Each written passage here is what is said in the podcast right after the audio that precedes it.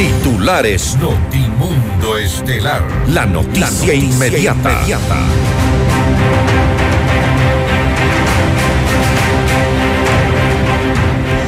El conjuez Adrián Rojas dispuso medidas cautelares contra 36 procesados por el delito de cohecho en el caso Sinohidro. El expresidente Lenín Moreno y su esposa deberán presentarse cada 15 días en la Corte Nacional de Justicia. El Frente Parlamentario Anticorrupción entrega información a la UAFE y a la Fiscalía de supuestos vínculos de la mafia albanesa con políticos ecuatorianos.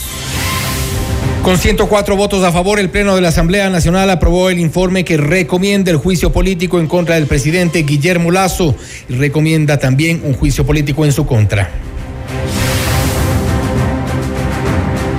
Los presidentes de República Dominicana, Panamá, Costa Rica y Ecuador se reunieron en Quito para participar en la Alianza para el Desarrollo en Democracia. Los mandatarios respaldaron a Guillermo Lazo y exhortaron a mantener la estabilidad política.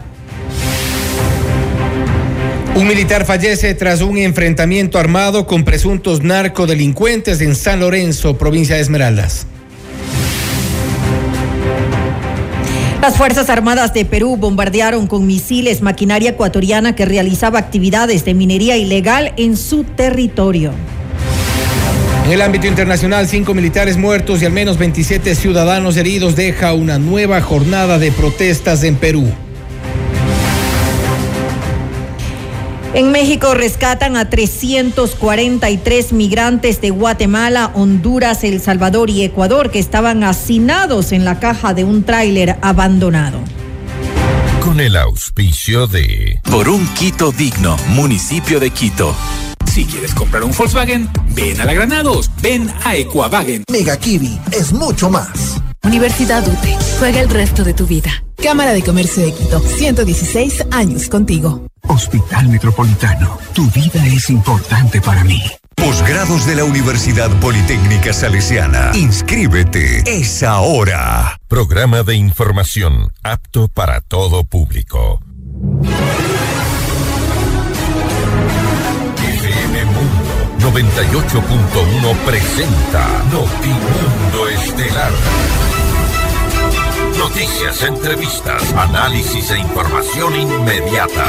Notimundo, la mejor forma de terminar la jornada bien informados. Conducción, Fausto Yepes y María del Carmen Álvarez. Dirección de Noticias, María Fernanda Zavala. Dirección General, Cristian del Alcázar Ponce.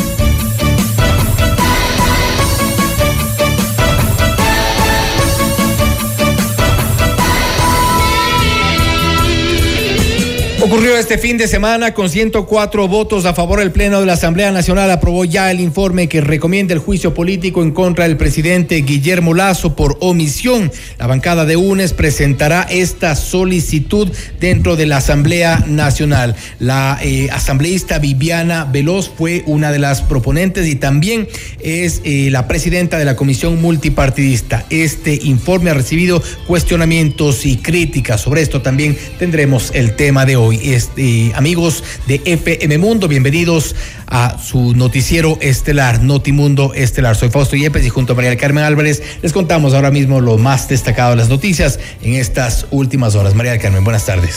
Muy buenas tardes, eh, Fausto y amigos, como siempre, gracias por acompañarnos en este espacio informativo. Estamos iniciando una nueva semana, lunes 6 de marzo. Revisemos enseguida nuestra agenda de entrevistas. Conversaremos con la abogada Viviana Veloz, asambleísta por UNES. La democracia en juego en Ecuador. La oposición con ansias de llegar al poder. Lo vamos a analizar en esa entrevista. Tendremos un contacto con Francisco Rodríguez, ambientalista y operador turístico, para hablar sobre la minería ilegal en Napo. Se profundiza y hay también algunas reacciones. Con el coronel Renato González, eh, director del ISPOL, hablaremos acerca de esta nueva ley de seguridad social que ha sido planteada a la Asamblea Nacional. Para nuestra audiencia en Cuenca, recuerden que Notimundo es retransmitido por Radio Antena 1 90.5 FM. Puede conectarse a FM Mundo Live a través de nuestra fanpage en Facebook, FM Mundo 98.1 Quito, Ecuador, y disfruta de las entrevistas exclusivas y nuestros noticieros completos con la más alta calidad. También suscríbete a nuestro canal de YouTube, FM Mundo 98.1, la radio de las noticias. Amigos, bienvenidos a esta nueva semana de noticias. Aquí arrancamos. Le mantenemos al día. Ahora, las noticias.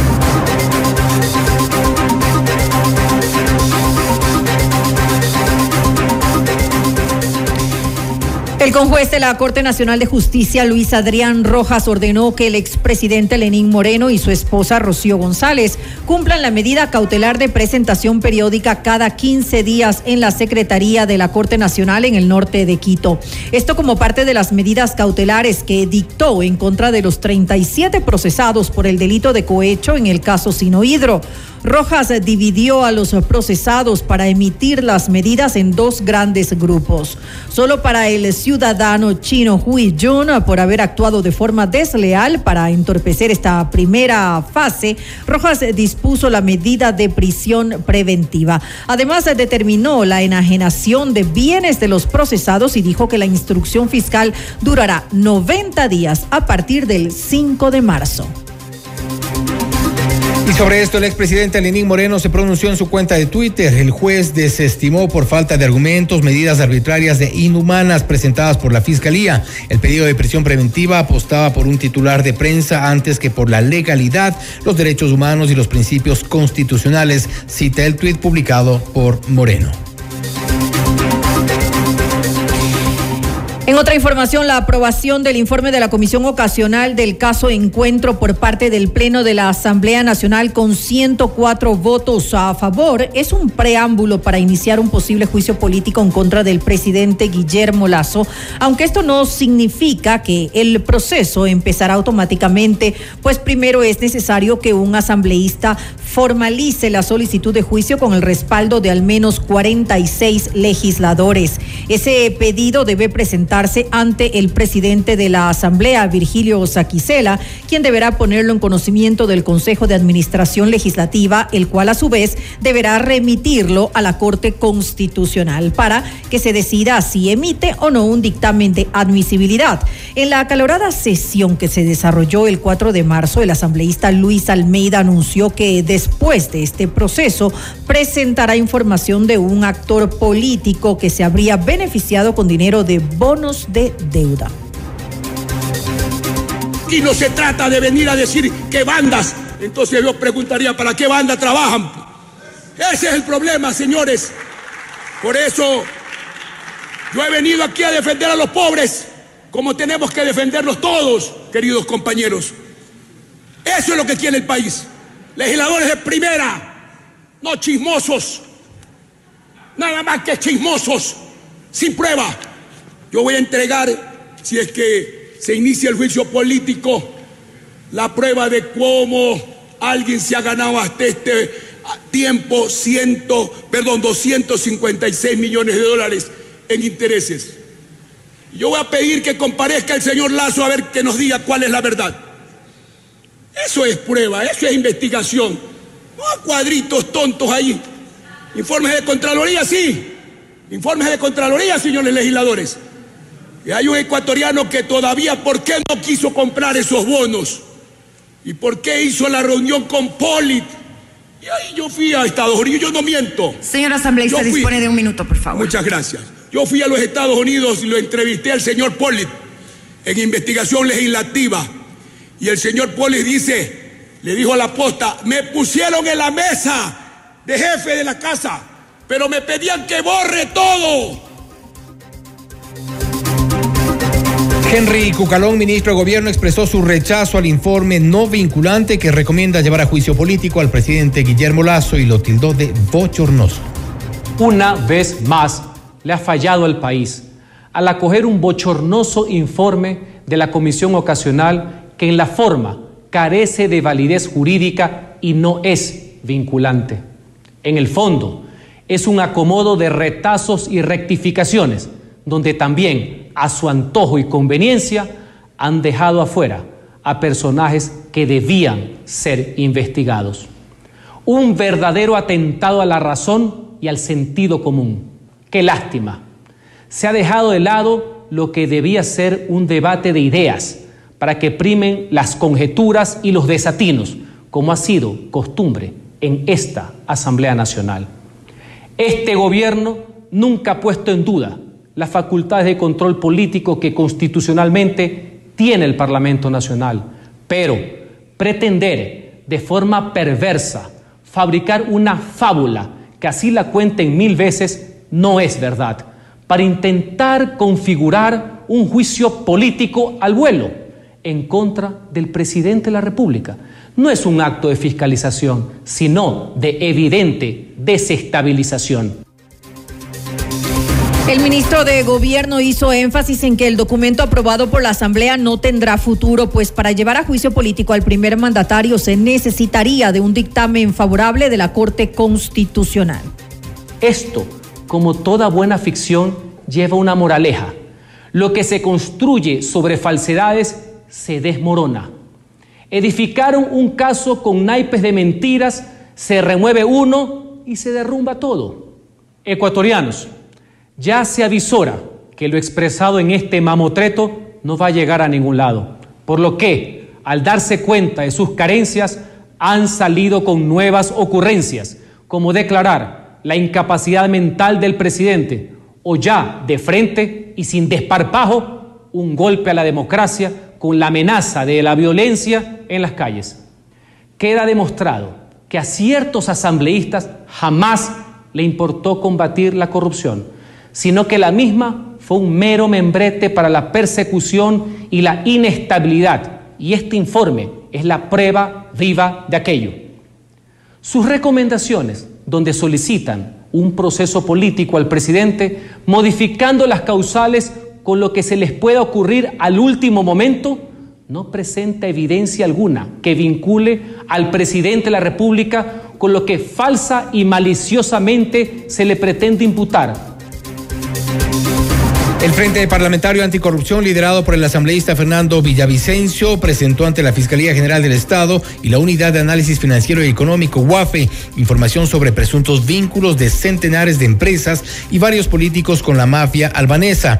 Esto habría sido omitido en el informe final que entregó la Comisión Ocasional de la Asamblea Nacional que investiga el caso Encuentro. Más de lo que dijo Villavicencio en los exteriores de Fiscalía. Escuchemos. Ahí está la trama completa que ustedes no pusieron, porque no estamos hablando solamente de la mafia albanesa, estamos hablando de los vínculos del cartel de Sinaloa, de Jalisco Nueva Generación y de la mafia albanesa. Y estamos hablando de una oficial de la policía, de alias La Madrina, que ustedes no quieren incluirlo. ¿Por qué no lo hacen? Ahí está. Y miren más abajo. ¿Quiénes son los que contaminan los contenedores de la mafia albanesa en los puertos de Guayaquil? Alias el príncipe, pareja de una alcaldesa de ustedes elegida recientemente. Ahí está la información, como también está la información del señor Lalangui, cuya pareja es una concejal del movimiento Creo. Gracias. Eso sí no le ponen, ¿no? Vamos a decir la verdad, aquí o afuera, donde sea. Gracias. Además, Villavicencio detalló parte de la información entregada en donde se vincula a gente cercana al correísmo. Pero cinco páginas del informe del Frente Parlamentario Anticorrupción, donde consta a detalle el rol de las empresas de la familia Alcíbar Barrio Nuevo, vinculadas a Dritanjica y al señor Rubén Cherres, no hayan sido tomados en consideración por la asambleísta Veloz y los demás miembros de la comisión. ¿Por qué? Ahora entendemos por qué. Porque en las páginas nuestras consta claramente que el señor Fidel Alcíbar Barrio Nuevo, su padre y su familia son socios de Dritanjica en varias empresas utilizadas para el lavado de activos y el narcotráfico. Y luego de la decisión del Parlamento, el presidente Guillermo Lazo pidió a la fiscal general del Estado que investigue las afirmaciones que se hacen en el informe aprobado. Aunque calificó al documento como insustancial e infundado, aseguró que ha dispuesto a las entidades del Ejecutivo que contesten todos los requerimientos y entreguen la información que sea solicitada por la Fiscalía.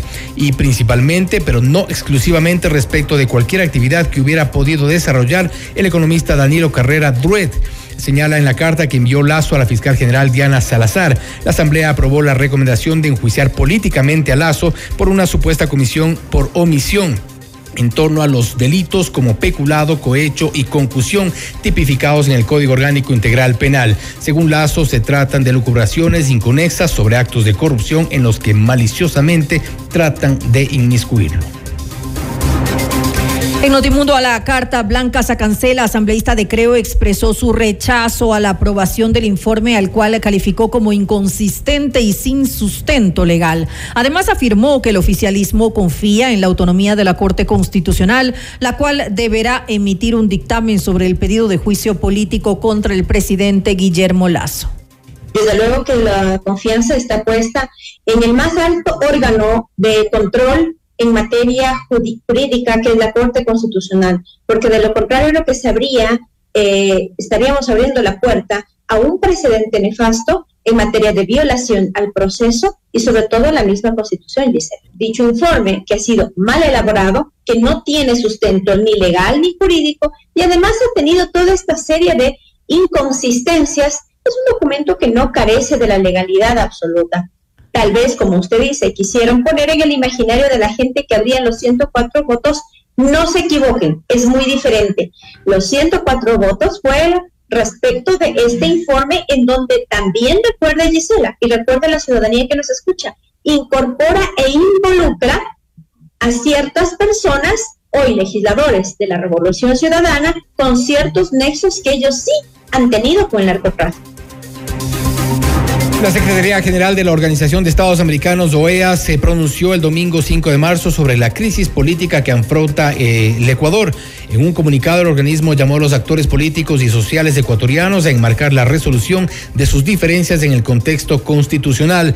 También reitera su disposición permanente a la cooperación con el país. En el mensaje oficial, la Secretaría General expresa que ha venido siguiendo los últimos acontecimientos en Ecuador y resaltó la importancia absoluta del apego a la institucionalidad democrática y al respeto a la estabilidad de los periodos constitucionales. El presidente Guillermo Lazo agradeció este gesto de la OEA en su cuenta oficial de Twitter y señaló que los ecuatorianos quieren estabilidad para prosperar.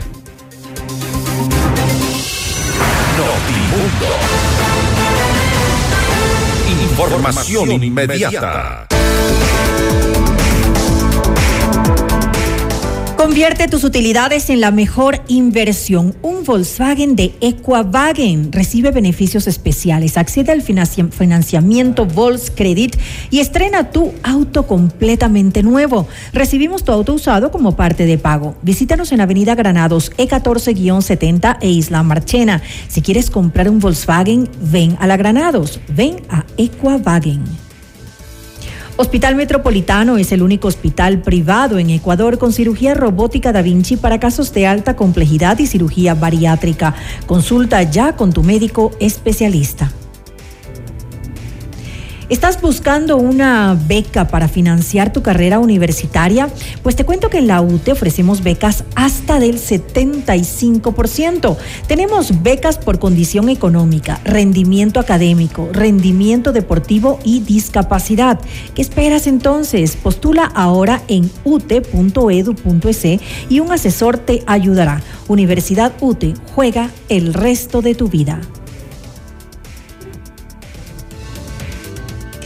Estudia posgrados en la Universidad Politécnica Salesiana. Te invitamos a ser parte de nuestras maestrías en diferentes modalidades híbridas, presencial, en línea, presencial apoyada en las tecnologías de la información y la comunicación, TIC. Mayor información en www.ups.edu.es también puedes contactarnos a nuestro WhatsApp que es el 093 966 7570 Desafía los límites, atrévete a ir por más. Llegó el momento de estudiar tu posgrado en la Universidad Politécnica Salesiana. Y ahora puedes conectarte a FM Mundo Live a través de nuestra fanpage en Facebook FM Mundo 98.1 Quito, Ecuador y disfruta de las entrevistas exclusivas y nuestros noticieros completos con la más alta calidad. También suscríbete a nuestro canal de YouTube FM Mundo 98.1, la radio de las noticias. Volvemos. Noticias, entrevistas, análisis e información inmediata. Notimundo Estelar regresa, enseguida. Decisiones con Jorge Ortiz. Viernes 8 horas. Reprise sábado 12 horas y domingo 10 horas. Inicio del espacio publicitario. Porque tus proyectos merecen los mejores materiales. Ven y descubre el nuevo Mega Kiwi en la Avenida de los Granados. Las mejores marcas de ferretería en Mega Kiwi Granados. Más calidad para tu hogar en Mega Kiwi Granados. Los mejores materiales de construcción en Mega Kiwi Granados. No importa el tamaño de tu proyecto. En Mega Kiwi Granados tenemos todo lo que necesitas para tu proyecto con los mejores precios. Mega Kiwi es mucho más.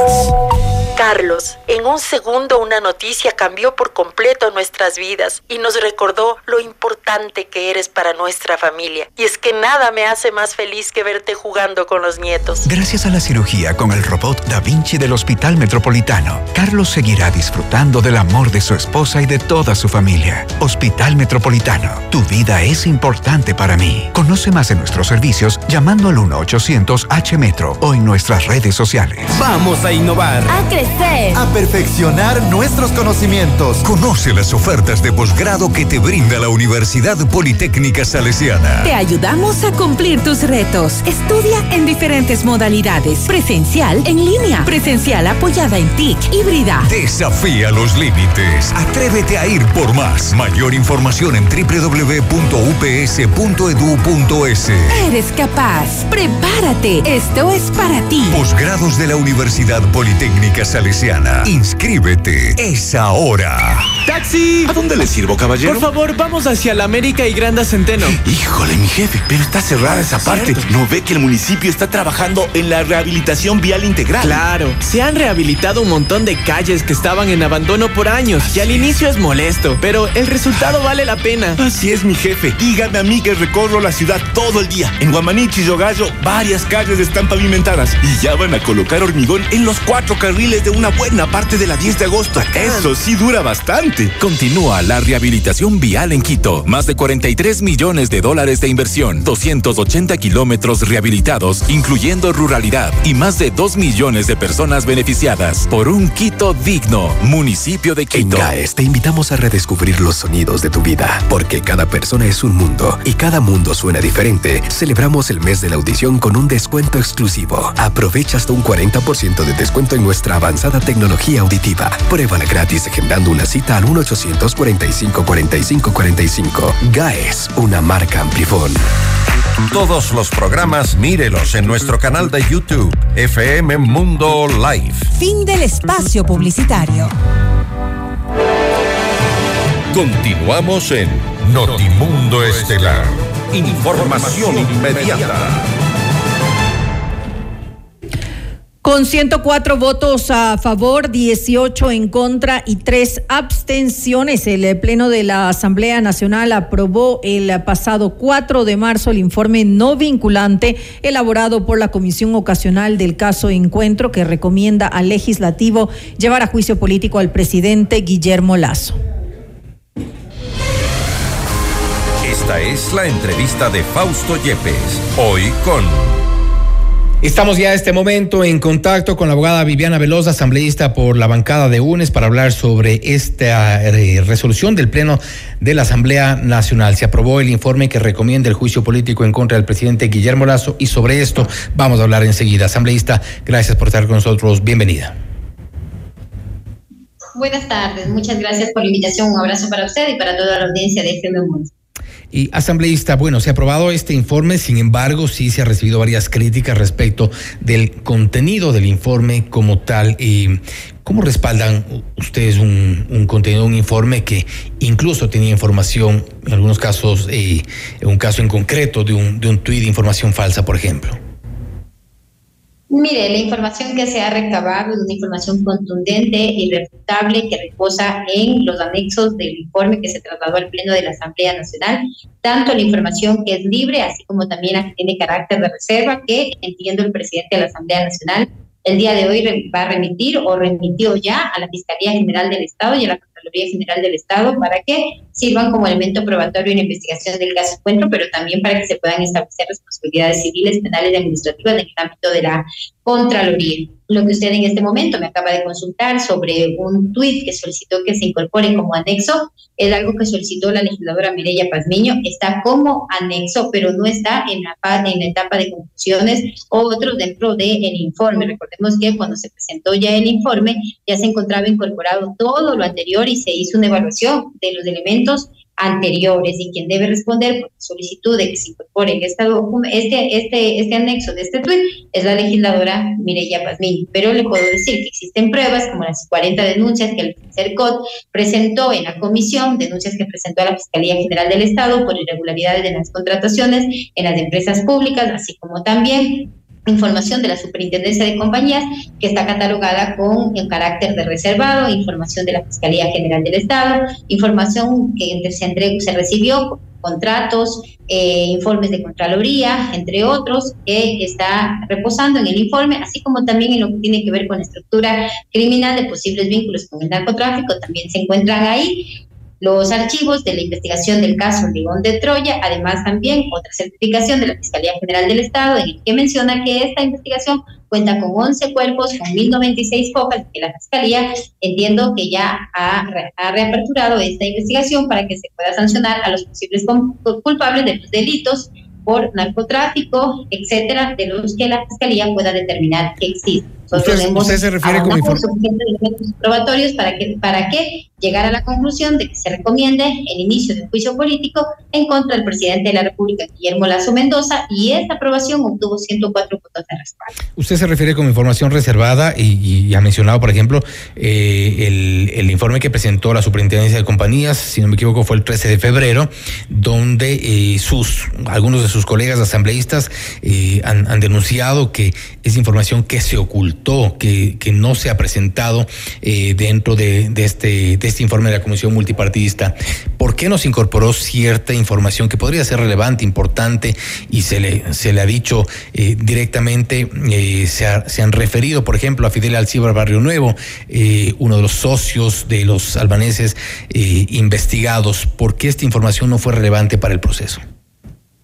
Muchísimas gracias por esa pregunta. Y ahí le quiero decir que el dato mata relato y que lamentablemente estos legisladores y también ciertos aliados del gobierno pretenden deslegitimar este informe y como no encuentran forma para dejarlo sin efecto, ahora pretenden levantar esta cortina de humo. Le voy a decir que es totalmente falso. ¿Por qué? Porque nosotros en el ítem 14.3 del informe, espero que ustedes tengan ya en los medios de comunicación y si no, con todo gusto yo puedo remitirles una copia de este informe una vez que ya nos entreguen certificado por la Asamblea Nacional, el ítem 14.3 que se les envió a todos los legisladores cuando el presidente convocó al Pleno, les envió todo el informe, incluyendo la, eh, eh, los anexos que estaban ahí eh, incorporados. ¿Qué es lo que dice?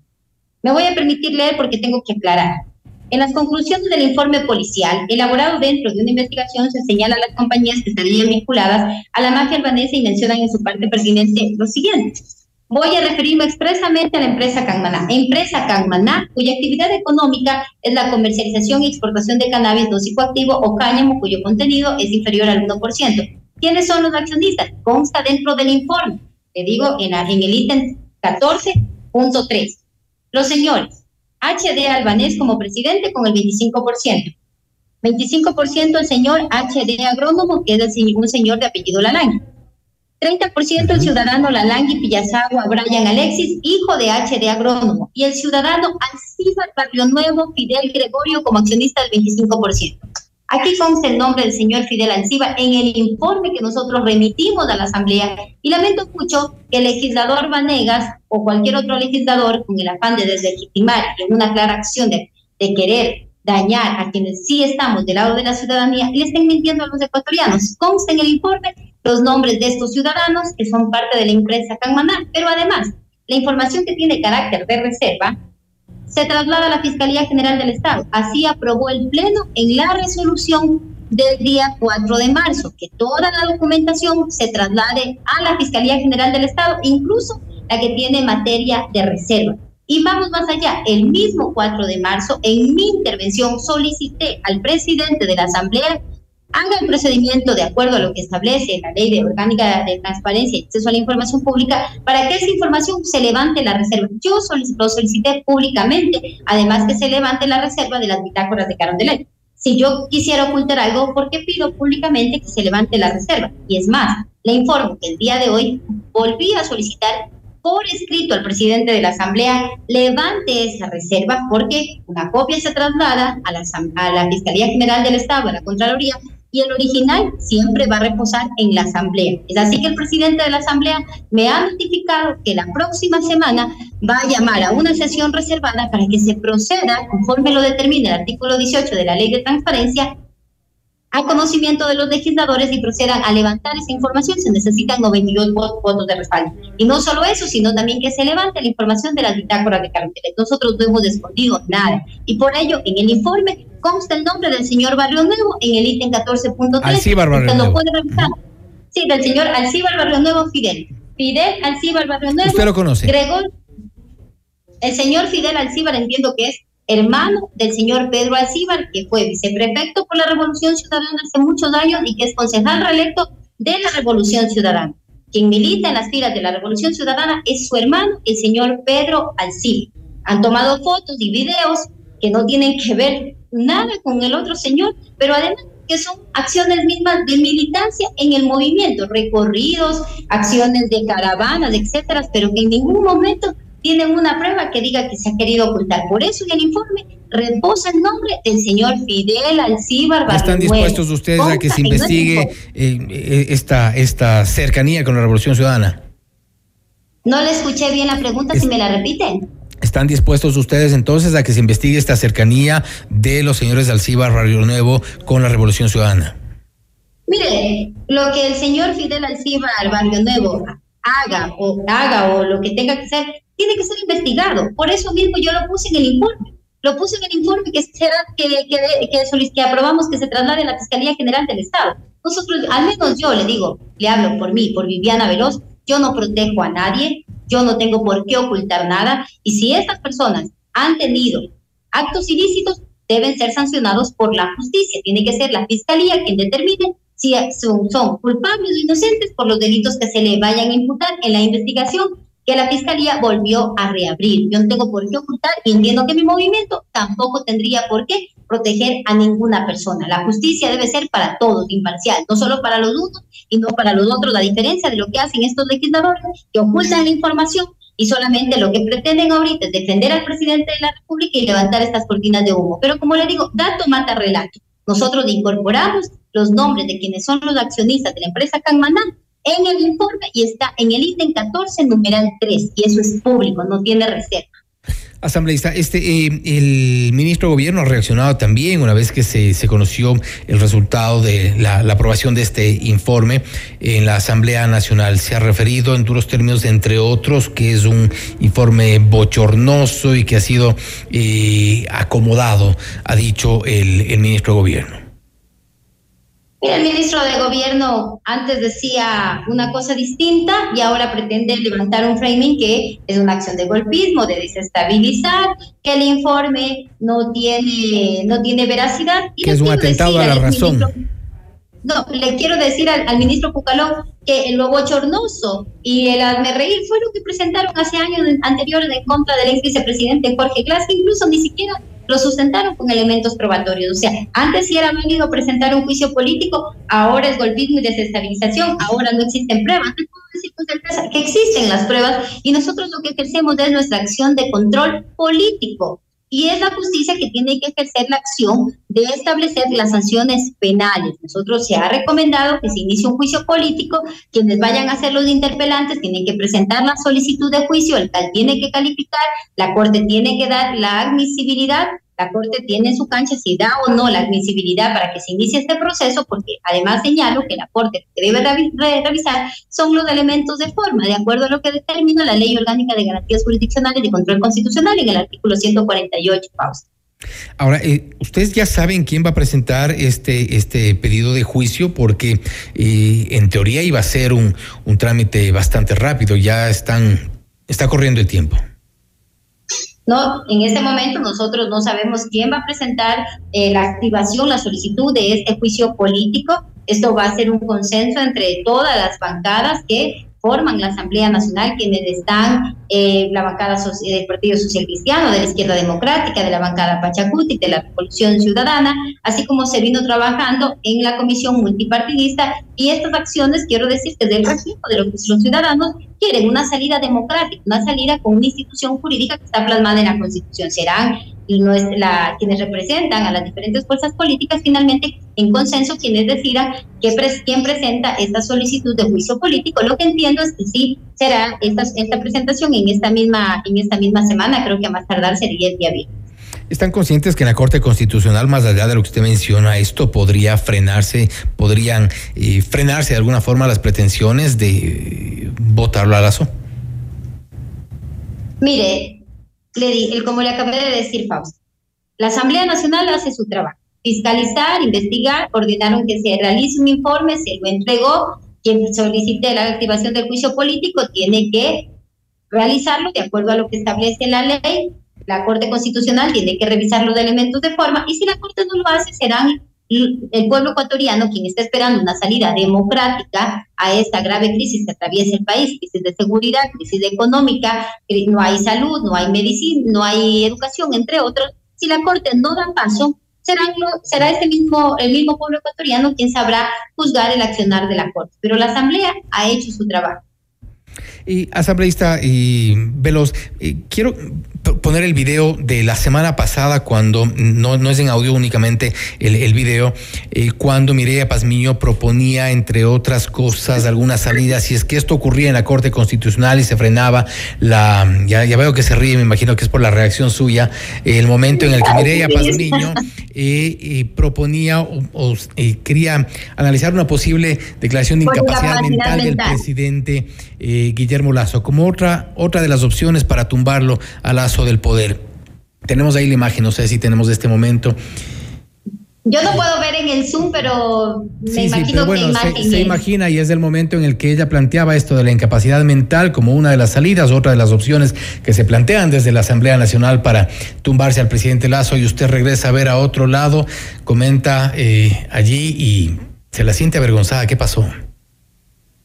Bueno, yo creo que no es una acción, quiero decir que lo que se ha realizado primero en la comisión no es una acción de tumbar a nadie. Yo creo que cuando se utilizan las instituciones jurídicas plasmadas en la Constitución es una salida democrática. En lo que respecta a la legisladora Mireya Pazmiño, yo respeto mucho su criterio, no lo comparto, así lo expresé la semana anterior, no es mi sentir, no es mi criterio. ¿Qué sintió en ese momento, en el momento que veíamos el, el video? ¿Qué sintió en ese momento? Le estoy diciendo, o sea, no es mi criterio jurídico ni político, en ese momento tenía que salir de esa rueda de prensa porque entraba también a otra entrevista que ya tenía previamente agendada, pero le digo, no es mi criterio jurídico, no es mi criterio político, creo que las recomendaciones y el informe se aprobó de acuerdo a lo que la comisión estableció y ahora quien solicite la, activación del juicio político tiene que ser enmarcado en las causales que determine el artículo 129, numeral 1 y numeral 2 de la Constitución. Lo que ha dicho la colega Mireya Pazmiño, eso no es mediante la activación de un juicio político, eso es un consejo de médicos, si no me equivoco, son tres médicos que crean este consejo y hacen la evaluación del presidente de la República, posteriormente remiten a la Asamblea Nacional. Pero yo creo que la salida a esta grave crisis es utilizando las instituciones que están en la Constitución, es un juicio político por las irregularidades y los incumplimientos del primer mandatario. Y yo tampoco comparto este criterio que sea la palabra tumbar, creo que es una salida democrática. Y si no pasa el juicio político, tampoco está de acuerdo usted con las calles. De ninguna manera, yo no estoy de acuerdo con eso, lo me he manifestado anteriormente también. Yo creo que las salidas siempre deben utilizarse los mecanismos jurídicos previamente ya establecidos. Así como nosotros presentamos el año anterior, la bancada de UNES, la solicitud de la activación de la muerte cruzada cuando existían diferentes manifestaciones, tanto en la ciudad de Quito como en otras provincias, por las movilizaciones de las organizaciones sociales, de la comunidad indígena, entre otros. En ese momento se obtuvo tan solo 86 votos de respaldo. Son instituciones que están en la Constitución y que uno puede utilizarlas. El Parlamento puede activarlas, así como el presidente también puede activar esta misma institución de la muerte cruzada. Nosotros ahora quien presenta el juicio político va a solicitar que se active lo que determina el 129, numeral 1 o numeral 2 de la Constitución, y es una salida democrática que está plasmada en nuestra Carta Magna, estimado Fausto. ¿Para cuándo sabrán quién pedirá el juicio político o, o, hay algún eh, alguna diferencia en medio? No, no, no hay ninguna diferencia. Yo creo que esta es una decisión que están tomando en consenso todas las fuerzas políticas y como le digo, lo que, lo que sé y que conozco es que se presentaría más tardar el día viernes y ahí también el país podría conocer o podrá conocer quiénes son los interpelantes y de qué bancadas Estaremos pendientes de lo que ocurre en la Asamblea Nacional. Asambleísta Veloz, gracias por haber estado con nosotros. Gracias, estimado Fausto, un abrazo y gracias por la invitación. Gracias, ha sido la abogada Viviana Veloz, asambleísta por UNES, hablando sobre eh, la resolución de la Asamblea Nacional, el Pleno de la Asamblea Nacional que aprobó este fin de semana el informe de la Comisión Multipartidista que recomienda el juicio político en contra del presidente Guillermo Lazo. De momento no saben todavía quién será el que presente el pedido de juicio político al presidente Guillermo Lazo. No obstante, también se eh, espera la resolución de la Corte Constitucional. Si se frena o no este eh, pedido de juicio político, pues se sabrá en los próximos días, seguramente. Esto es Notimundo Estelar, siempre bien informados. Noticias, entrevistas, análisis e información inmediata. Notimundo Estelar regresa, enseguida. Decisiones con Jorge Ortiz. Viernes 8 horas. Reprise sábado 12 horas y domingo 10 horas. Inicio del espacio publicitario. Sabemos que el terreno para hacer negocios es desafiante. Tranquilo, en la Cámara de Comercio de Quito cuentas con un equipo y juntos llevaremos tu negocio al siguiente nivel. Nosotros ponemos la experiencia, tú pones las ganas. Te esperamos en la Avenida Amazonas y República Edificio Las Cámaras. Para más información visita www.ccq.es o contáctanos al 098-475-3529. Cámara de Comercio de Quito, 116 años contigo. En el país, 7 de cada 10 no tienen un empleo adecuado. ¿Cuántos hay detrás de tu trabajo? La competencia crece cada día. Pero hay una buena noticia, tú también puedes crecer. Te queremos preparado. Posgrado SUTE. Se adaptan a tu tiempo y sin pagar más. No es fácil. Nadie dijo que lo fuera. Pero la grandeza es un juego para pocos. Posgrado SUTE. Mejoras tú, mejora todo. Vecina, ¿ha visto lo bonito que está en los parques de la ciudad? Sí, vecina. Y también las calles. Usted ha visto cómo ha mejorado la provisión de servicios de salud, el agua y el alcantarillado también. Claro, por eso es que nuestro municipio ha sido nombrado municipio promotor de la salud. ¡Qué orgullo! El municipio de Quito ha sido nombrado municipio promotor de la salud debido al trabajo por mejorar la provisión de servicios, educación, por mejorar el agua y el alcantarillado, por las nuevas y rehabilitadas vías, por nuevos parques y por todos los espacios saludables que transforman la vida de todas las quiteñas y quiteños. Por un Quito digno, municipio de Quito. Convierte tus utilidades en la mejor inversión. Un Volkswagen de Equavagen. Recibe beneficios especiales. Accede al financiamiento Volkscredit y estrena tu auto nuevo. Además, recibimos tu auto usado como parte de pago. Visítanos en la Avenida Granados, E1470 e Isla Marchena. Si quieres comprar un Volkswagen, ven a la Granados, ven a Equavagen. En vivo, lo mejor de nuestra programación desde tu teléfono móvil. Descarga nuestra increíble app FM Mundo 98.1. Fin de la publicidad. Continuamos en Notimundo Estelar. Información inmediata. La minería ilegal ha deforestado 217 hectáreas de selva cerca al río Punino en las provincias amazónicas de Napo y Orellana, lo cual equivale el, al tamaño de 304 canchas de fútbol. La actividad ilícita se profundiza en la región ante las crecientes denuncias de los ciudadanos. La noticia requiere profundidad. En Notimundo están los protagonistas de la noticia. Estamos en contacto ya con Francisco Rodríguez, ambientalista y operador turístico, para hablar sobre la minería ilegal en Napo. Se profundiza esta, este fenómeno que lamentablemente no ha podido ser controlado, y hay que decirlo con sus letras, no ha sido controlado por parte de las autoridades estatales. Francisco, gracias por estar con nosotros. Bienvenido. Hola, buenas noches, bienvenido. Gracias, Fausto. Ah. Gracias, Francisco. Este, eh, hemos visto como lo que ha ocurrido durante estos últimos días también ha sido eh, eh, uno de los lugares con donde se registraba la minería ilegal atacado por eh, bombardeos, pero del lado peruano, quizá una medida que muchos eh, quienes han reaccionado a este video han reclamado que debió ser tomada por parte de las autoridades de Ecuador. No obstante, no hay medidas ni fuertes ni blandas por parte de las autoridades. ¿Qué es lo que ustedes ven ahora mismo en el oriente ecuatoriano? Eh, bueno, referente al video que salió hoy día por la televisión, yo lo vi por la televisión de Loja, eh, lo encuentro terrible, lo encuentro espantoso de que otro país tenga que bombardear estas máquinas.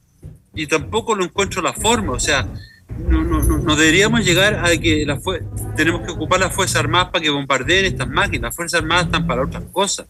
Las Fuerzas Armadas están para ayudar al pueblo, para defendernos de los criminales, de otras cosas, pero no estar...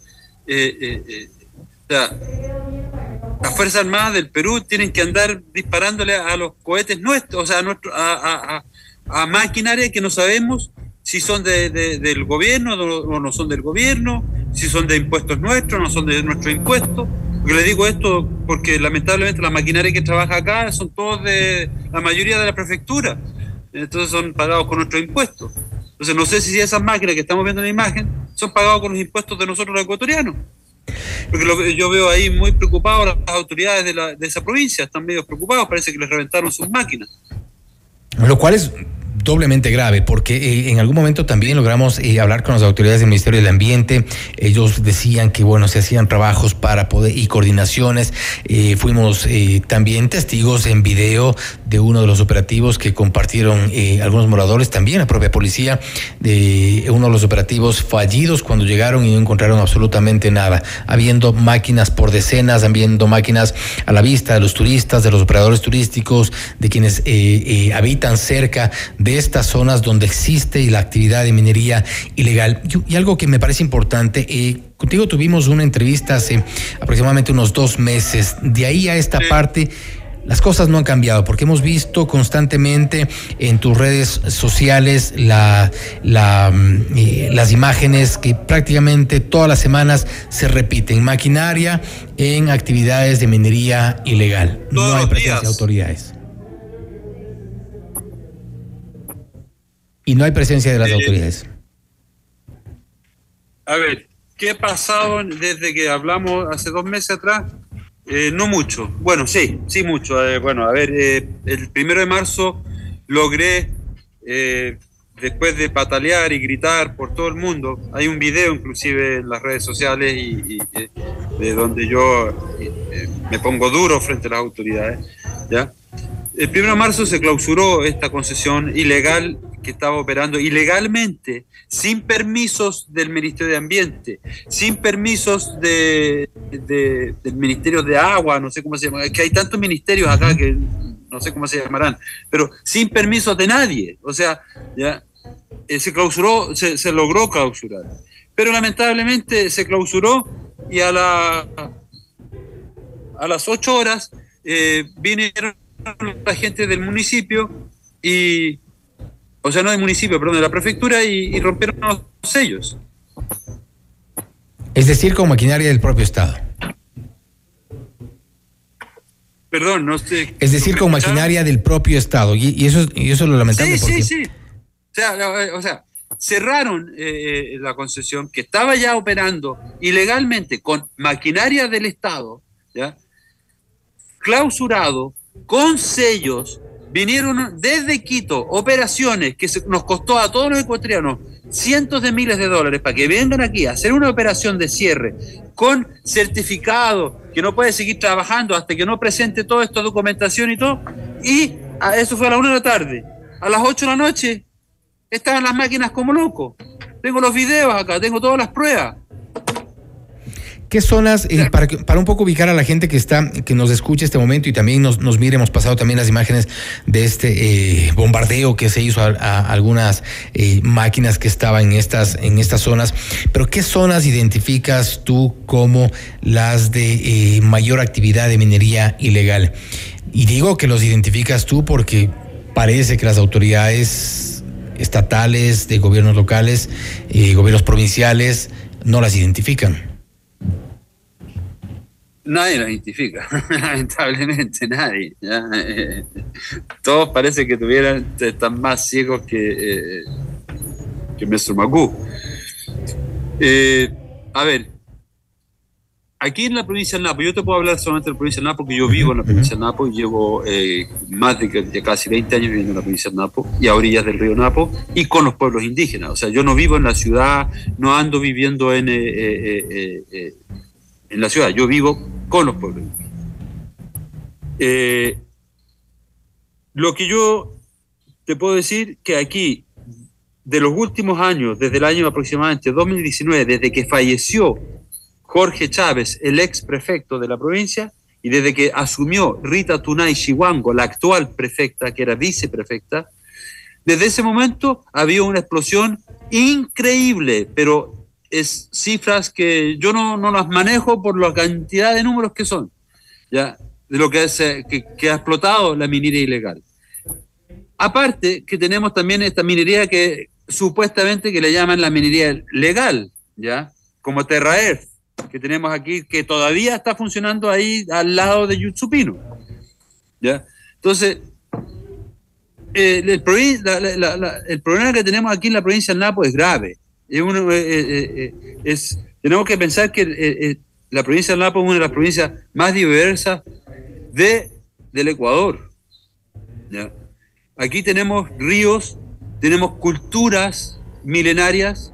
La Amazonía, aparte, bueno, hablando de la Amazonía de ecuatoriana, tenemos culturas milenarias, tenemos eh, de todo, ríos, bio- biodiversidad, el Yasuní, el, el mismo río Napo, es el, el- el- el tercer afluente más grande que entra al río Amazonas. Tenemos uno de los ríos más lindos del Ecuador, el río Napo. Y no lo estamos cuidando. Y no veo ninguna a nadie, las autoridades, no les interesa. Claro, se clausuró esto. Llegaron, hicieron un show. Para mí, para mí, fue un show. ¿ya? Eh, eh, me pusieron, me grabaron en un video, eh, tomaron solamente, mostraron eh, fracciones de segundo de un video que dura 10 minutos, porque mi intervención ahí fueron más de 10 minutos, pero solamente muestran una parte donde digo la palabra HP, ¿ya? Entonces, ¿qué pasa? Que ahora el Estado, no el Estado, el gobernador que, eh, eh, que vino aquí el día viernes eh, a, a incitar al pueblo de Aguano al odio, porque a eso vino, a decir que había un extranjero aquí, a explorar, y se armó un- una cosa aquí terrible, ¿ya? Eh, eh, se me- se- perdón, eh, Fausto, que se me va, tengo tantas cosas en No, la no, no, no hay problema. Y, y un poco para a lo que nos referimos, ya pusimos el video hace un momento, vamos a, a ver si lo repetimos. Eh, también ha tenido una reacción a favor, a pesar de lo corto de este video. Tenemos, eh, a ver si lo podemos poner eh, en pantalla. eh, y, y uno de los asambleístas. y póngalo con el AIDO para que la gente escuche. Sí, y uno de los asambleístas, a ver, no sé si podemos tener el video, a ver si le escuchamos esa parte del video. Eh, y uno de los asambleístas precisamente hace una reflexión a favor. A ver si lo tenemos ya, ya, ya lo tenemos de este momento. A ver, escuchemos una parte del video. destrozados los nervios, destrozados, envenenados con mercurio, niños, más abajo, y el Estado de Ecuador ciego. Esa es la vergüenza. Soy extranjero, llevo 27 años en este país y llevo peleando por este pueblo. Y no veo al Estado haciendo nada, y menos a los movimientos indígenas, y menos a ellos. Y bueno, el- al, al- al cierre es precisamente la palabra que mencionabas. Este, y es verdad, no hay, no están los movimientos indígenas, no lo hemos visto al presidente de la CONAIE, ni a alguno de los dirigentes de la FENOCIN, ni del resto de organizaciones peleando por eh, lo que ocurre en esta parte del país. No hay eh, movimientos indígenas, no hay funcionarios del gobierno, es lo que tú reclamabas. Y también, como te decía, ha tenido un efecto eh, favorable. Eh, uno de los asambleístas dice un extranjero luchando solo en contra de la minería ilegal en la provincia del Napo. ¿Te sientes solo? Eh, cuando estoy parado frente a esas máquinas solo, sí me siento solo.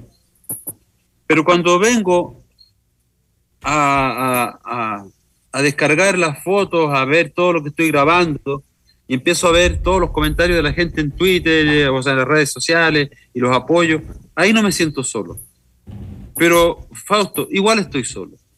Esto no se trata de que haya una persona solo grabando esto. Aquí deberíamos estar los, los 15, 16, 17 millones de ecuatorianos deberíamos estar luchando contra esto.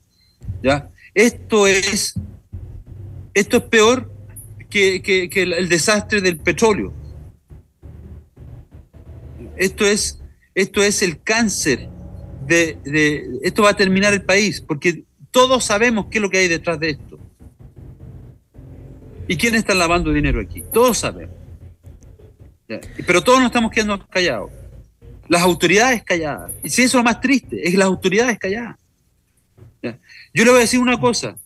Durante estos siete meses que llevo luchando, había una sola persona del, de- del Estado que ha estado al lado mío y me ha llamado y se ha comunicado día por medio conmigo.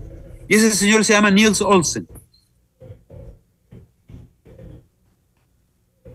Pero es no el es la- único que me ha apoyado. Pero no es la única autoridad que puede hacer algo en esto, porque eh, No, él no puede hacer nada si él, él- él no, él no tiene competencia. Pero por lo menos alguien que me llame y me diga, gringo, estoy contigo, estamos, vamos, estoy tratando de hacer esto, le estoy reenviando tus videos al, al- al- ministro, le estoy reenviando. Y veo su frustración, porque tiene una tremenda frustración igual que yo, porque el ministro al que le envía no le interesa ver su- los videos que yo le envío. el ministro del Ambiente. No sé, puede ser, porque, bueno, usted sabe, usted hace dos meses atrás yo le conté que el ministro de Ambiente dijo que yo estaba mintiendo, que mis videos eran mentiras. Acuérdese en la entrevista Así que le di hace dos es. meses atrás. Él dijo, el señor Gustavo Manrique, ministro del Ambiente del Ecuador, dijo que ese extranjero está mintiendo. Y de paso, para Hasta que, que tuvieron que venir ellos, y vinieron ellos, hicieron, o sea, no el ministro de Ambiente, vinieron los del Ministerio de Turismo, hicieron cuenta, y, y el que filmaba, que venía de Quito, me dijo, lo que usted ha dicho es muy poco. Aquí hay un desastre terrible, me dijo. Y hay que recordar también que hay eh, ha habido equipos periodísticos que viajaron por estos meses hacia allá para constatar que en efecto los videos no son mentiras y eso podemos eh, ratificarlo porque Amazonas, colegas han viajado hasta ese lugar. Y sí, podemos también dar tu cuenta de Twitter para que la gente que nos escuche este momento pueda entrar a la cuenta, ver los videos, constatar por ellos mismos qué es lo que ocurre en la provincia de Napo. Ojalá le llegue esto también al Ministerio de Ambiente. Mire, al Ministerio de Ambiente yo- ya le ha llegado, o sea, eh, a- el Ministerio de Ambiente, a ver, Fausto, aquí hay una cosa muy fácil. El Ministerio de Ambiente, eh, yo confío, yo no quiero pensar mal en nadie. Eh, Aquí, lamentablemente, eh, cada vez que voy al Ministerio de Ambiente me encuentro con tres personas y son las únicas tres que trabajan, porque solo el, presupuesto que tiene el Ministerio de Ambiente de la provincia del Napo es ínfima. Entonces tienen dos técnicos para una provincia que es inmensa, que empieza en Papayacta y termina acá abajo en, en Santa Rosa, allá en Pastaza, o sea, perdón, en Orellana, aquí cerquita.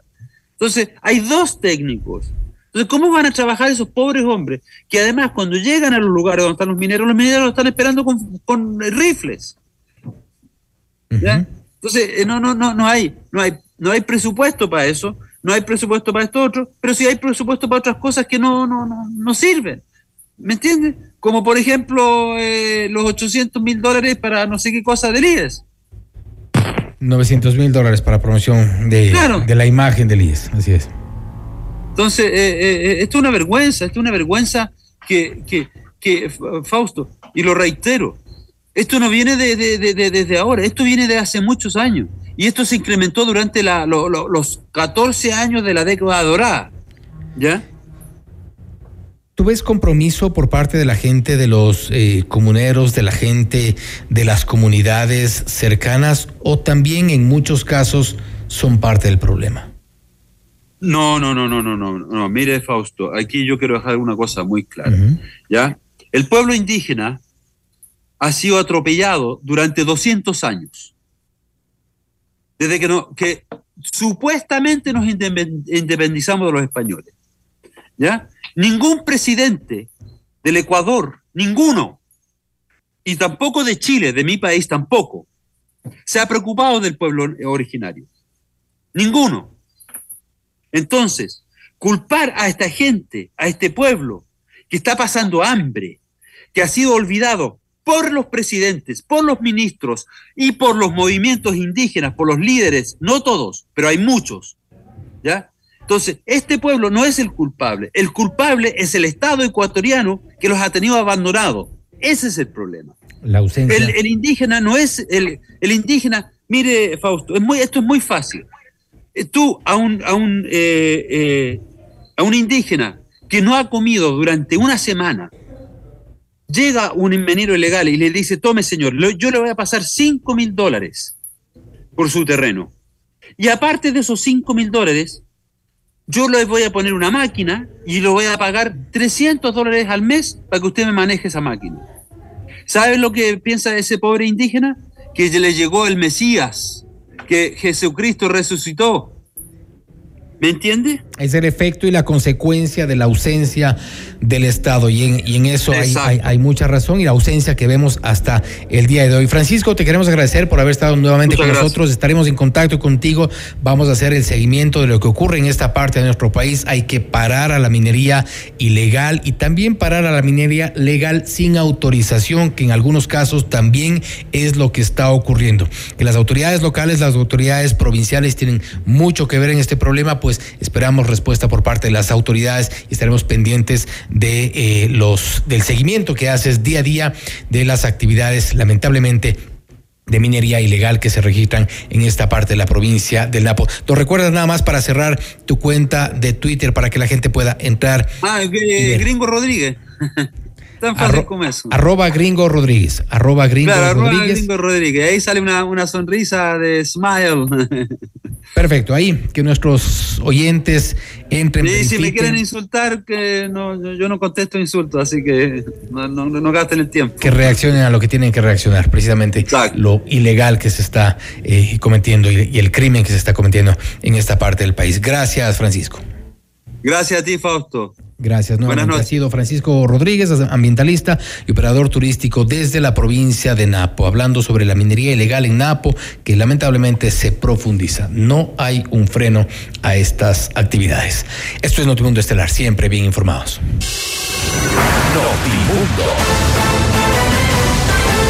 Información inmediata.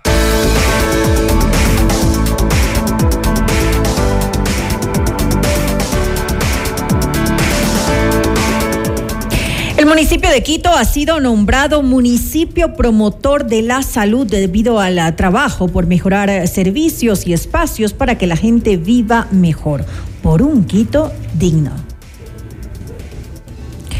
Estudia posgrados en la Universidad Politécnica Salesiana en diferentes modalidades, híbridas, presencial, en línea, apoyadas en la tecnología de la innovación y comunicación. Mayor información en www.ups.edu.es E o también pueden contactarnos a nuestro WhatsApp 093 966 7574. Desafía los límites. Llegó el momento de estudiar tu posgrado en la Universidad Politécnica Salesiana. En la Cámara de Comercio de Quito cuentas con un equipo y juntos llevaremos tu negocio al siguiente nivel. Nosotros ponemos la experiencia y tú, tú pones las ganas. Te esperamos en la Avenida Amazonas y República Edificio Las Cámaras. Visita www.ccq.es o también puedes contactarnos al 098 475-3529. Cámara de Comercio de Quito, 116 años contigo. Ven a Boga y descubre la perfecta fusión de sabores asiáticos que te van a encantar. No te puedes perder lo nuevo. Nagasaki de mariscos en concha de ostras, Boga Shrimp, tempura y los más deliciosos nigiris. Te esperamos de martes a domingo en Avenida González Suárez y Orellana, esquina Edificio Yu. Reservas al 099 166 5000. Boga Asian Fusion, el placer de lo sublime. Noticias, entrevistas, análisis e información inmediata. Notimundo Estelar regresa enseguida. Decisiones con Jorge Ortiz. Viernes 8 horas. Reprise sábado 12 horas y domingo 10 horas. Inicio del espacio publicitario. Porque tus proyectos merecen los mejores materiales. Ven y descubre el nuevo Mega Kiwi en la Avenida de los Granados. Las mejores marcas en ferretería en Mega Kiwi Granados. Más calidad para tu hogar en Mega Kiwi Granados. Los mejores materiales de construcción en Mega Kiwi Granados. No importa el tamaño de tu proyecto. En Mega Kiwi Granados tenemos todo lo que necesitas para tu proyecto con los mejores precios. Mega Kiwi es mucho más. Hija, hoy me hiciste la mamá más orgullosa del mundo y no puedo esperar más para tener entre mis brazos a mi primer nieto. Te amo, mi amor. Gracias a los cuidados del área de Metro Maternidad del Hospital Metropolitano, la mamá de María ahora es la abuela más feliz del mundo. Hospital Metropolitano, tu vida es importante para mí. Conoce más de nuestros servicios llamando al 1-800-H-Metro o en nuestras redes sociales. Vamos a innovar. A crecer. A perfeccionar nuestros conocimientos. Conoce las ofertas de posgrado que te brinda la Universidad Politécnica Salesiana. Te ayudamos a cumplir tus retos. Estudia en diferentes modalidades. Presencial, en línea. Presencial apoyada en TIC, híbrida. Desafía los límites. Atrévete a ir por más. Mayor información en www.ups.edu.es. Eres capaz. Prepárate. Esto es para ti. Posgrados de la Universidad Politécnica Salesiana. Inscríbete. Es ahora. Vecina, ¿ha visto lo bonito que están los parques de la ciudad? Sí, vecina. Y también las calles. ¿Usted ha visto cómo ha mejorado la provisión de servicios de salud, el agua y el alcantarillado también? Claro, por eso es que nuestro municipio ha sido nombrado municipio promotor de la salud. ¡Qué orgullo! El municipio de Quito ha sido nombrado municipio promotor de la salud debido al trabajo por mejorar la provisión de servicios, educación, por mejorar el agua y el alcantarillado, por las nuevas y rehabilitadas vías, por nuevos parques y por todos los espacios saludables que transforman la vida de todas las quiteñas y quiteños. Por un Quito digno, municipio de Quito. Todos los programas mírelos en nuestro canal de YouTube, FM Mundo Live. Fin del espacio publicitario. Continuamos en Notimundo Estelar. Información inmediata. Le mantenemos al día. Ahora, las noticias.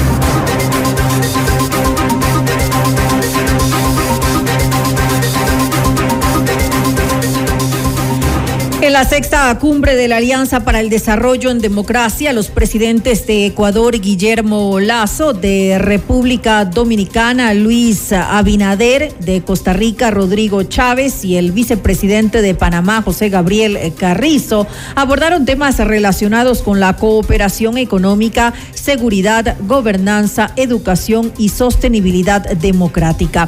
En el encuentro, Lazo detalló los compromisos de Ecuador en esta agrupación que fue conformada en el 2021 como un espacio de, espacio de diálogo, coordinación estratégica y desarrollo regional.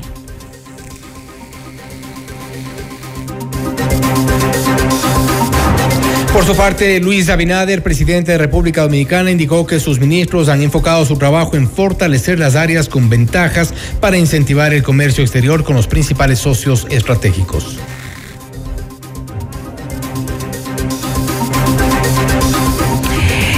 En el encuentro los mandatarios expresaron su respaldo al presidente Guillermo Lazo tras la aprobación del informe que recomienda un juicio político en su contra. El presidente de Costa Rica, Rodrigo Chávez, mencionó que tener estabilidad política molesta a muchos que no quieren que los regímenes eh, democráticos triunfen. Y de su lado, el jefe de Estado de República Dominicana, Luis Abinader, afirmó que cualquier intento en contra de la, de la democracia perjudicaría directamente a cualquier nación. Posteriormente a este encuentro, los tres mandatarios enviaron un, una comunicación conjunta en la cual reiteraron el firme apoyo a la democracia en Ecuador y al gobierno del presidente Guillermo Lazo. Además, las naciones expresaron su preocupación sobre los recientes acontecimientos tendientes a desestabilizar un gobierno electo por la voluntad popular. Esto dice el documento, en el cual además se hace un llamado respetuoso y fraternal para que se garantice el periodo constitucional del gobierno y el país pueda continuar el normal desenvolvimiento democrático. Revisamos más información, otros temas. Isabel Vargas, presidenta de la Unión Nacional de Educadores, hizo un llamado a unirse a las jornadas de movilización que se preparan en defensa del Instituto Ecuatoriano de Seguridad Social, la lucha contra la corrupción, contra la delincuencia y contra algunas políticas del gobierno. Con relación a las movilizaciones que tienen previstas varias organizaciones por el Día de la Mujer y otras como el Frente Unitario de Trabajo en contra del gobierno, la asambleísta de Creo Blanca Sacancela dijo en Notimundo a la carta que rechazan la anarquía y concluyó en que una nueva jornada de protestas traería graves afectaciones en materia económica para el país.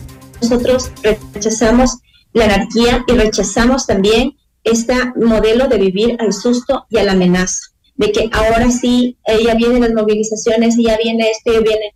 Si viene y se va a movilizar por sus derechos, todos están consagrados en la Constitución como es la protesta social.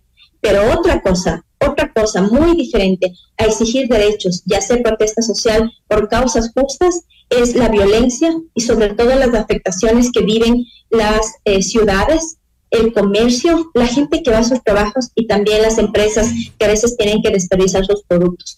En función de ese escenario que se plantea y que genera, porque es fácil que se infiltren personas que quieren el caos y sobre todo que quieren pescar a río revuelto, es de lo que nosotros estamos en contra. No estamos en contra de la protesta social, no estamos en contra de que se hagan las marchas por el Día de la Mujer, todo lo contrario, respaldamos, pero que no se use eso como excusa para poder seguir en este cuento de querer desestabilizar el país. Revisamos otra información. La noche del viernes 3 de marzo, el presidente Guillermo Lazo declaró el estado de excepción en la provincia de Esmeraldas. La medida restringe los derechos a la libertad de tránsito, asociación, reunión e inviolabilidad de domicilio y rige desde las 21 horas hasta las 5 de la mañana. Además, se extenderá por 60 días. El gobierno afirmó que durante los últimos meses se ha evidenciado un incremento en los niveles de delincuencia organizada con una amplia capacidad de alcance a bienes y servicios ilícitos que han generado importantes escaladas de violencia que requieren de la atención particular del Estado. Y en medio de la vigencia del estado de excepción en Esmeraldas, un militar fue asesinado la noche del domingo 5 de marzo mediante un eh, comunicado. El Comando Conjunto de las Fuerzas Armadas informó que la víctima es el cabo primero Ronnie Intriago. Él le perdió la vida durante un enfrentamiento con supuestos narcodelincuentes durante uno de los controles en las inmediaciones del cementerio general de San Lorenzo. El ministro de Defensa, Luis Lara, se refirió a este tema. Este es un ataque de las mafias a la paz, tranquilidad de la nación a la democracia y al Estado de Derecho, pues solo en un ambiente de intranquilidad y caos puede seguir operando estos grupos criminales que causan tanto daño y dolor a las familias de los ecuatorianos. Debo ser absolutamente enfático. Las Fuerzas Armadas responderán con profesionalismo y responsabilidad a cualquier ataque de estos grupos que actúan al margen de la ley. Lo haremos cumpliendo las responsabilidades que tenemos para defender la soberanía del Ecuador y proteger la vida de los ciudadanos, respetando los protocolos en las acciones de control, vigilancia y los derechos humanos. Objetividad y credibilidad. Notimundo Estelar. Con María del Carmen Álvarez y Fausto Yepes. Regresa enseguida. Decisiones con Jorge Ortiz. Viernes 8 horas. Reprise sábado 12 horas y domingo 10 horas. Inicio del espacio publicitario. En GAES te invitamos a redescubrir los sonidos de tu vida, porque cada persona es un mundo y cada mundo suena diferente. Celebramos el mes de la audición con un descuento exclusivo. Aprovecha hasta un 40% de descuento en nuestra avanzada tecnología auditiva. Pruébala gratis agendando una cita al 1-845-4545. GAES, una marca Amplifon. ¡Taxi! ¿A dónde le sirvo, caballero? Por favor, vamos hacia la América y Granda Centeno. Híjole, mi jefe, pero está cerrada esa parte. ¿No ve que el municipio está trabajando en la rehabilitación vial integral? Claro, se han rehabilitado un montón de calles que estaban en abandono por años y al inicio es molesto, pero el resultado vale la pena. Así es, mi jefe. Dígame a mí que recorro la ciudad todo el día. En Guamanichi y Varias calles están pavimentadas y ya van a colocar hormigón en los cuatro carriles de una buena parte de la 10 de agosto. Eso sí dura bastante. Continúa la rehabilitación vial en Quito. Más de 43 millones de dólares de inversión, 280 kilómetros rehabilitados, incluyendo ruralidad, y más de 2 millones de personas beneficiadas por un Quito digno, municipio de Quito. En vivo, lo mejor de nuestra programación desde tu teléfono móvil. Descarga nuestra increíble app FM Mundo 98.1. Fin de la publicidad. Continuamos en Notimundo Estelar. Información inmediata. La nueva ley de seguridad eh, social del ISPOL eh, contempla algunos eh, cambios, entre ellos las pensiones de retiro, invalidez, viudez y orfandad que otorga la institución que se van a incrementar con la evaluación que estará determinada en esta ley. Vamos más allá de la noticia. Notimundo Estelar en FM Mundo con María del Carmen Álvarez. Saludamos a esta hora al coronel Renato González, él es director del ISPOL. Muy buenas noches, eh, coronel González. Eh, gracias por estar junto a nosotros. Le saluda María del Carmen Álvarez. Buenas noches, María del Carmen, y un saludo cordial a todos quienes nos escuchan y nos miran. Coronel, eh, cuéntenos qué se podría pues em, destacar de esta eh, nueva ley que fue entregada ya en el mes de enero a la Asamblea Nacional. ¿Cuáles son em, los principales objetivos que, se ha trazado la institución eh, con esta nueva ley? En primer lugar, hay que recordar que esto obedece a una disposición de la Corte Constitucional en sentencia del 2021 de que se entregue una propuesta de nueva ley orgánica del régimen especial de seguridad social de la Policía uh -huh. Nacional y que se cumplió el 26 de enero de este año. En este cuerpo normativo lo que se procura es subsanar deficiencias estructurales que tiene el subsistema de seguridad social policial. ¿A qué me refiero? En un sistema de seguridad social saludable, uno debería aportar el doble del tiempo y recibir la mitad de ese lapso en beneficios. Eh, por darle un ejemplo, uno debería aportar 40 años para recibir aproximadamente 20, 21 años de pensión. En el ISPO, lastimosamente, eh, los, las cifras están alteradas y el promedio de aportaciones solamente supera los 26 años, pero uh -huh. el promedio de beneficios supera los 40 años, lo cual es insostenible. ¿Qué se prevé para subsanar esto? Que el límite del retiro voluntario se mueva de 20 a 25 años de una manera progresiva uh -huh. y que además la pensión ya no se calcule con base en la última remuneración o sueldo unificado, sino con base en un promedio de las últimas 48 aportaciones, que también se aplicará de manera progresiva. Es decir, desde el año en que salga vigente esta ley, uh -huh. el primer año regirán las últimas 12 aportaciones y así eh, paulatinamente hasta llegar a las últimas 48. Esto se, según tengo entendido, se lo ha hecho, además se lo, se lo ha eh, eh, planificado de acuerdo a estándares internacionales. Eh, tiene una, una base en, en, esto para que de alguna manera, pues, eh, también se, se pueda, em, se pueda manejar la sostenibilidad de los fondos. Así es, la disposición de la Corte Constitucional era que el Consejo Directivo presente una propuesta de ley basada en estudios uh -huh. actuariales actualizados y que además cause la menor afectación posible para el conglomerado policial. Eso es lo que se ha procurado, eso es lo que se ha buscado, pero estamos abiertos a que en el desarrollo del proceso legislativo de esta normativa puedan incorporarse otros puntos de vista, uh -huh. otras observaciones, eh, pero siempre van a requerir un sustento técnico. ¿Por qué? Porque los estudios actuariales nos indicaron, y voy a mostrar una lámina para quienes puedan tener la capacidad de visualizarla, que cuatro seguros tienen superávit al 2070, es decir, no tendrían ningún problema. Pero sobre todo el RIN, el de retiro, invalidez y muerte, del cual salen las pensiones, eh, lastimosamente su último año de reserva positiva es del 2044. ¿Qué implica esto? Que si no se corrigen estas eh, desviaciones que tiene el sistema, el año 2044 nos quedaríamos sin pensiones. Por eso es importante que esto se lo maneje de una manera seria, de una manera técnica, no con un manejo político y sobre todo populista. Para que sea sostenible en el tiempo, para beneficio de todos. La principal responsabilidad de un sistema de seguridad social es garantizar la sostenibilidad. Mire que el 2044 está a la vuelta de la esquina, pero quizás para las generaciones que estamos próximos a salir de la institución, nuestra expectativa de vida alcance hasta ese año. Pero nosotros tenemos que ser responsables con los policías, inclusive que todavía no nacen. Con las futuras generaciones hay que dejarle un sistema de seguridad social sostenible. Y con esta nueva ley se va a poder conseguir ese objetivo.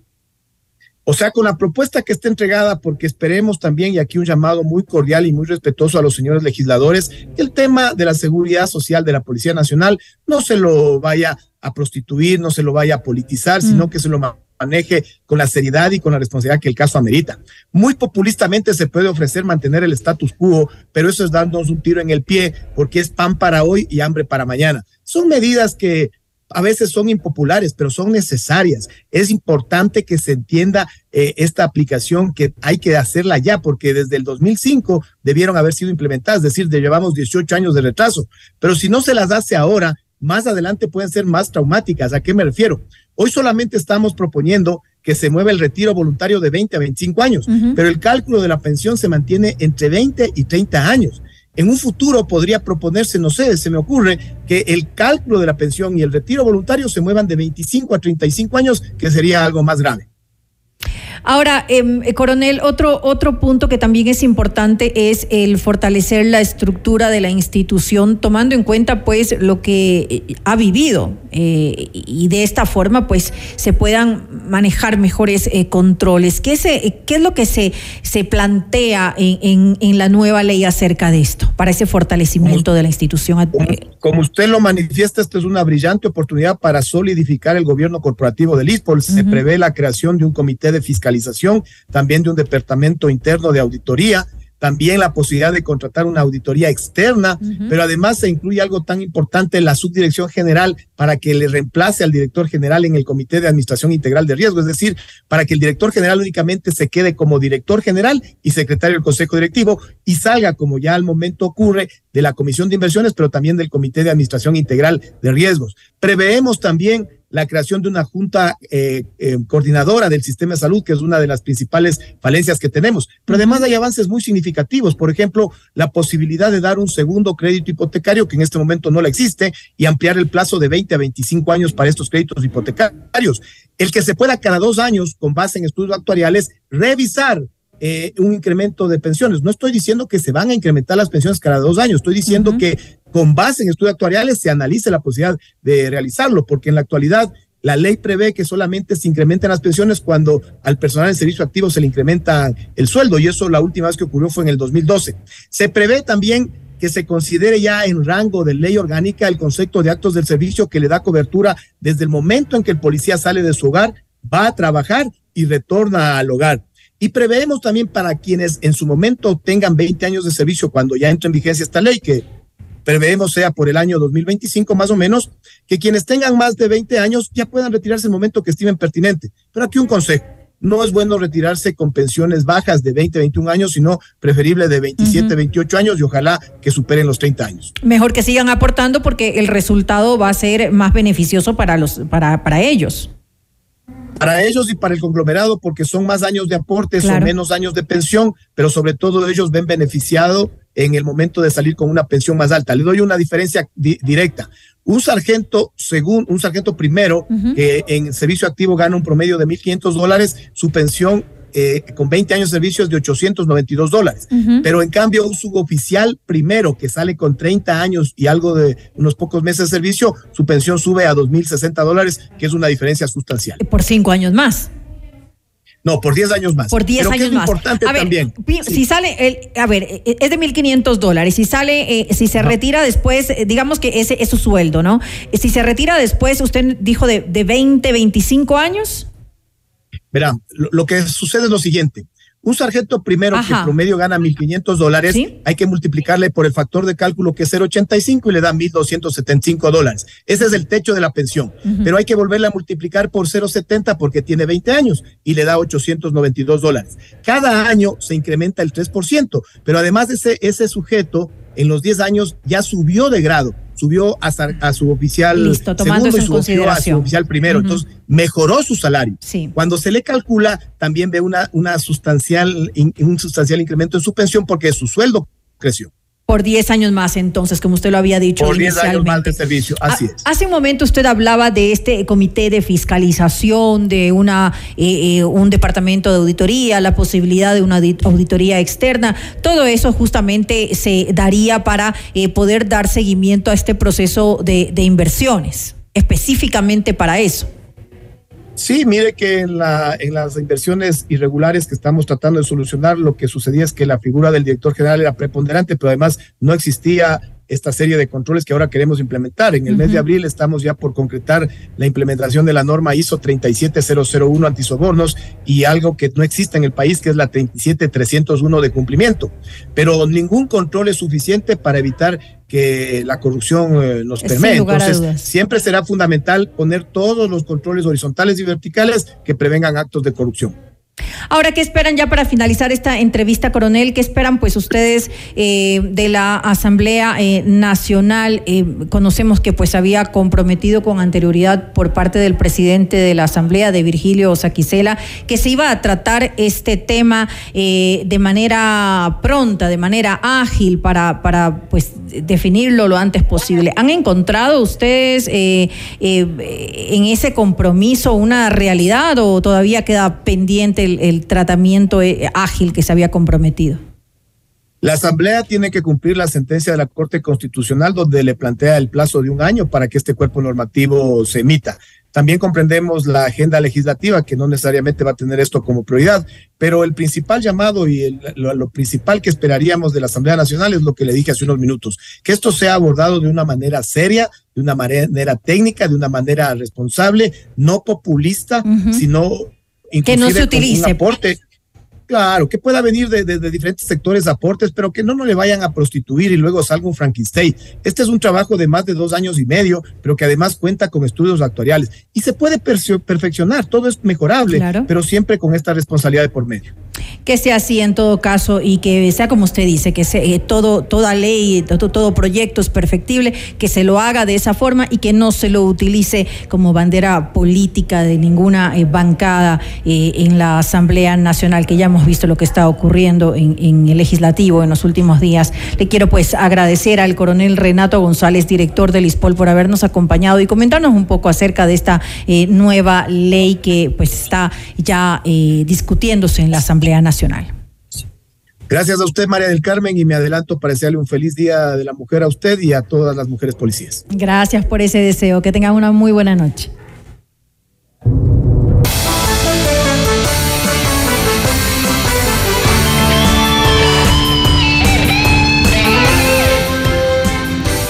Antes de finalizar algo de información internacional, este lunes se incrementó a cinco el número de militares fallecidos ante la nueva jornada de protestas en la región de Puno, en Perú. El domingo 5 de marzo, siete uniformados intentaron cruzar un río para evitar confrontaciones con un grupo de manifestantes que se opusieron al diálogo. Sin embargo, mientras buscaban cruzar, fueron lamentablemente arrastrados por la corriente. Tanto el Ministerio de Defensa como el Ejército Nacional expresaron sus condolencias ante el deceso de los tres cabos y dos soldados. Además, luego de que una comisaria de la región fuera incendiada, este, una comisaría de la región fuera incendiada este fin de semana, 10 policías y 17 ciudadanos resultaron heridos tras confrontaciones entre ambos grupos. En México, el Instituto Nacional de Migración informó que 343 migrantes abandonados fueron encontrados dentro de un camión en la carretera del estado de Veracruz, entre ellos ciudadanos de Guatemala, Honduras, El Salvador y Ecuador. Además, en el vehículo venían 131 menores de edad, 103 sin ningún acompañante y 28 conformaban núcleos familiares. Todos ellos fueron puestos a órdenes del Sistema para el Desarrollo Integral de la Familia. Hasta aquí las noticias en Notimundo. Estelar. Volvemos mañana con más información, entrevistas y reacciones. Muchas gracias y que tengan una muy buena noche. FM Mundo 98.1 presentó Notimundo Estelar. Noticias, entrevistas, análisis e información inmediata. Notimundo, la mejor forma de terminar la jornada bien informado. Conducción, Fausto Yepes y María del Carmen Álvarez. Ingeniería de sonido, Mauro Olivo. Producción FM Mundo Live. Javier Merino. Coordinación y redacción, Fernanda Utreras. Dirección de noticias, María Fernanda Zavala. Dirección general, Cristian del Alcázar Ponce. Se prohíbe la reproducción total o parcial de este programa sin previa autorización de FM Mundo. Notimundo Estelar con el auspicio de... Por un Quito digno, municipio de Quito. Si quieres comprar un Volkswagen, ven a la Granados, ven a Equavagen. Mega Kiwi es mucho más. Universidad UTE, juega el resto de tu vida. Cámara de Comercio de Quito, 116 años contigo. Hospital Metropolitano, tu vida es importante para mí. Posgrados de la Universidad Politécnica Salesiana. Inscríbete. Es ahora.